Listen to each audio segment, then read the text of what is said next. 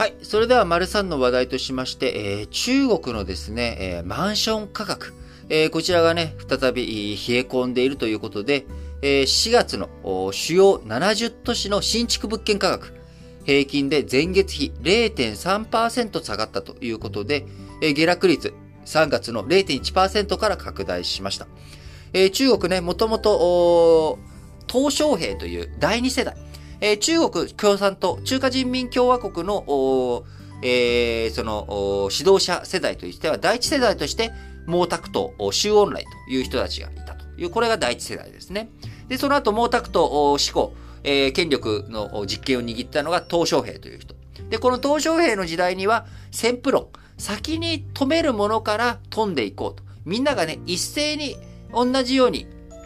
こう、成長していくっていうのは難しい。先に豊かになれる基盤があるところから豊かにしていこうということで、沿岸地域で経済改革、経済特区をね、設けて、えー、香港の向かい側にある何にもなかった漁村の深センが、まあ、ハイテク都市になっていったりとか、えー、もともと欧米諸国の疎開地でもあった、あ上海。えー、こちら、あね、南京に対する上海。まあ、日本で言ったら東京に対する横浜。大阪に対する神戸みたいな場所である上海。これをどんどんどんどん開拓していくこと。まあ、天津とかも含めてね、やっていくことによって経済を成長させていこう。えー、そんなことをやっていったわけですが、えー、そこからですね、えー、第3世代、第4世代、第5世代と世代が変わっていき、今の、まあ、習近平政権においては、共同富裕だと。共同、共に豊かになっていこうっていうこと。これが大切だっていうことで、格差がね、あまりにも大きくなってしまっている。この状況を解決させていくために、えー、手を突っ込んでいるのが IT 企業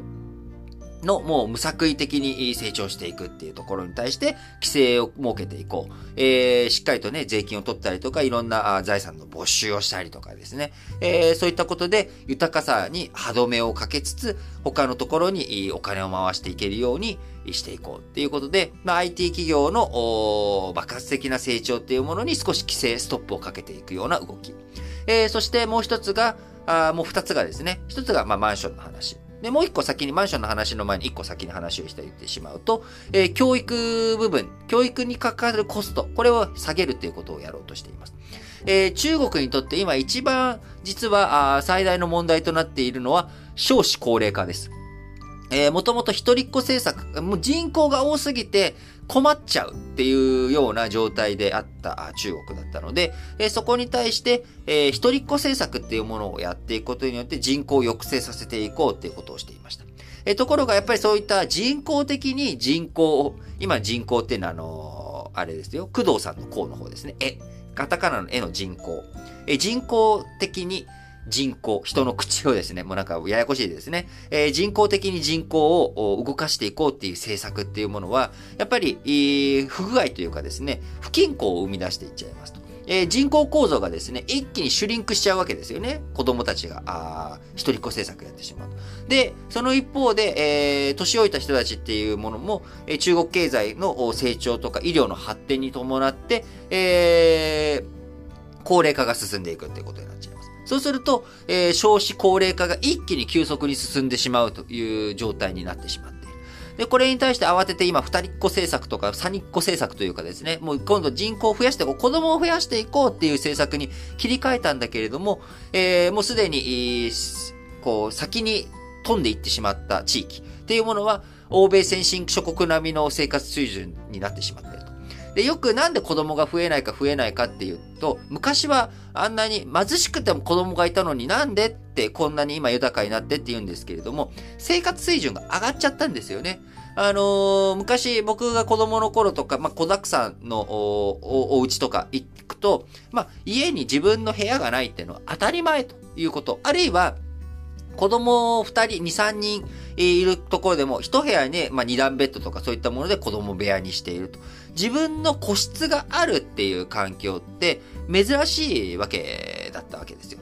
ところが、まあ今だったら、どうせだったら子供部屋ちゃんと設けてあげたいとかね。あるいは、あ子供部屋を作ってあげたい。今そもそも子供部屋すらないみたいな状態。えー、みんなね、寝るときには、あみんな寝室が1個だけあるみたいな状況から、やっぱりもっとそういう風に生活豊かにしていきたいわとか、あるいは、えー、スマートフォンを持ちたいとかね、テレビもなかった家とかもあったところが、どんどんそういう風にしていきたい。あるいは、あ水道ですね、下水道とか、お風呂とか。あの、皆さんイメージしていただくと、まあ、これ、ね、この新聞解説ながら聞きを聞きいただいている方って、あのー、体操が、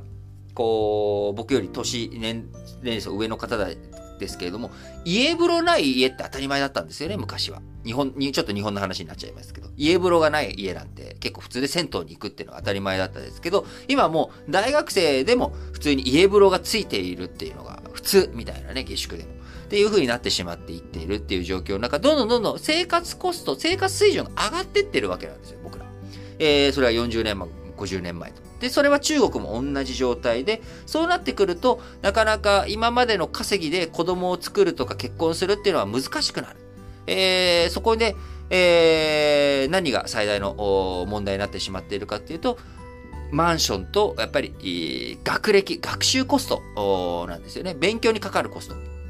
で、えー、やっぱ学習塾とかもどんどん値上がりしていく。で、えー、受験競争っていうものが日本よりもはるかに激しい世界。えー、そういうところで子供をじゃあ作ろうと思ったら、あ子供作ってもね、教育にかけるコスト、教育費用が賄えない。あるいは子供と一緒に住む、えー、家を作る、買う、借りる、そういった余裕がない。だから結婚しない子供を作れないっていうことになってしまって、ここで大きなブレーキがかかってしまっているということで、えー、この部分を何とかしようということで、えー、マンションの価格を下げたりとかですね、えー、教育コスト、こういったものが高くならないように、え学習塾とかそういったものに規制を加えていこうとか、まあ、こんなことをやっていたわけで、なので、まあ、中国にとってもね、マンション価格が、まあ、冷え込むっていうことは、中国の、えー、その、規制当局からしたらですね、まあ一つ、あまりにもね、上がりすぎないようになってくれればいいやとは思っているんでしょうけれども、ただ、えー、実際問題、その不動産を買っていこうという人たちが減ってしまっている。上海のロックダウンなど、そういった影響でね、中国経済に黄色信号が灯っているという側面もあります。政策的な意図もありつつ。で、えー、人口だけじゃなくね、やっぱりこういった価格とかそういったものをどこまで、えー、国が統制できるのか。市場、マーケットでね、えー、決まっていくようなものに対して、どういうふうに国、共産党、こういったところが手を突っ込んでいくことができるのか、それでコントロールができるのかどうか。中国マンションがね、中国のマンション価格が、まあ、こういうふうに緩やかに下落していくぐらいはいいのかもしれないですけれども、えー、大幅にね、バブルの崩壊みたいなことになっていくと、えー、中国経済、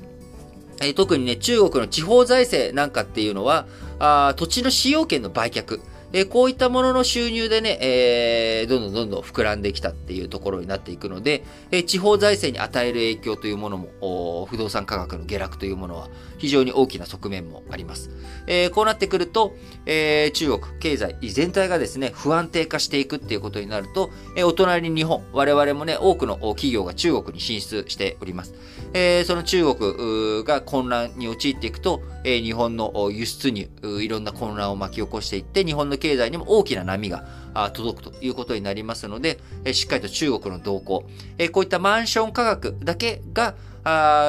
マンション価格が発端となってですね、いろんなところに波及する可能性もありますので、しっかりと、まあ、あの全体のね、なんかどこにどういうふうな影響があるんだろうなっていうことを、おぼろげにでもイメージを持っておくと、日頃見るニュース、いろいろとね、見え方変わってくるんじゃないのかなと思います。